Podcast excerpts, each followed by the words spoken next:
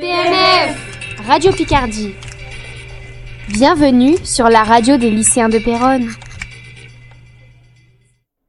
Bonjour, bonsoir. Aujourd'hui, à la une de notre émission, la journée vegan. Et oui, cette, cette semaine, chers auditeurs, un événement vegan sera au rendez-vous à la cantine. Être vegan, c'est de ne pas consommer de produits issus d'exploitation animale. Lait, beurre, fourrure, sac en cuir, laine, soie. À bannir ce jour.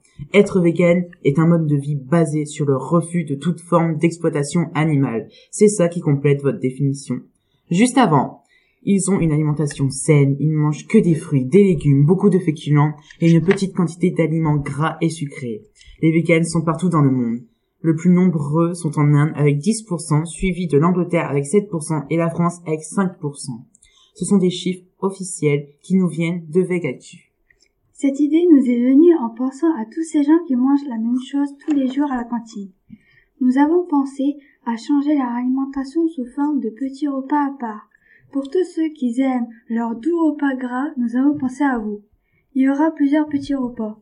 Le menu prévu avec, si vous l'osez, des plats typiquement véganes. L'alimentation végane, ses avantages comme ses inconvénients, selon des professionnels de l'alimentation, diététiciens notamment, L'alimentation végane est de, vrais atouts à faire valoir sur le plan de la santé forcément riche en fibres. Elle apporte également des quantités importantes d'antioxydants, de minéraux, de vitamines, surtout si les céréales consommées sont complètes.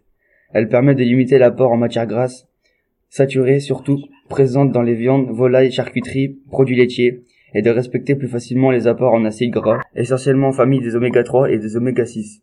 Par conséquent, ce type d'alimentation est plutôt protecteur vis-à-vis des maladies, cardiovasculaires de certains cancers, notamment digestifs, mais aussi de l'hypertension artérielle, voire du diabète de type 2. Il existe néanmoins des inconvénients de ce mode alimentaire. L'inconvénient lié au risque de carence sur certains nutriments risque de carence en fer du fait d'une non-consommation d'aliments riches en fer érémique facilement absorbés par l'organisme. Le risque est plus élevé chez les femmes et particulièrement chez les adolescents. Chez certaines personnes, les maladies à cause de carences nutritionnelles sont diagnostiquées. Souvent, ce sont les personnes âgées, les végétariens, les bébés et chez les femmes enceintes. Ce sont souvent des personnes, ce sont des maladies comme le cancer ou la mucosidose, mais des effets secondaires mineurs peuvent se présenter aussi comme des diarrhées fréquentes et violentes mais grâce à cette vitamine, notre peau est plus résistante. Risque de carence en zinc par manque d'apport, mais aussi par le, parce que le zinc présent sera moins bien absorbé par l'organisme du fait d'une présence importante de fibres et de molécules complexantes, comme les, phytates, risque de carence en vitamine B12.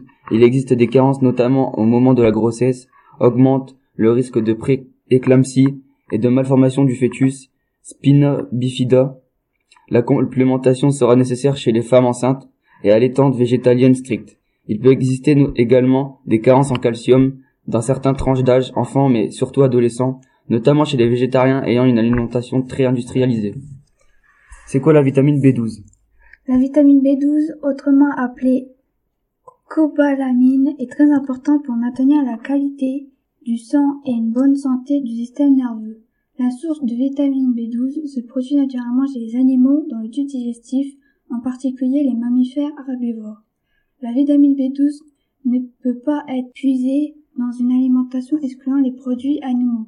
La spiruline et, la chloréline et les algues nourries sont régulièrement présentées comme des sources de vitamine B12, mais ils ne fonctionnent comme des vitamines B12. La vitamine D se trouve dans notre système organique. C'est complètement contradictoire. Mais cette vitamine est composée principalement de matière organique. On peut donc la trouver dans le corps. La cyanocolobalamine est la forme de vitamine B12 la plus étudiée, la plus stable et elle est peu coûteuse. On trouve ces aliments en magasins spécialisés bio. Cela se présente sous forme de gélules à prendre en complément.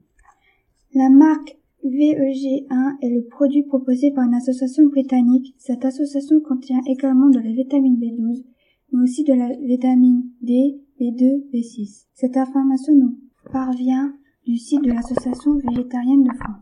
PNF Radio Picardie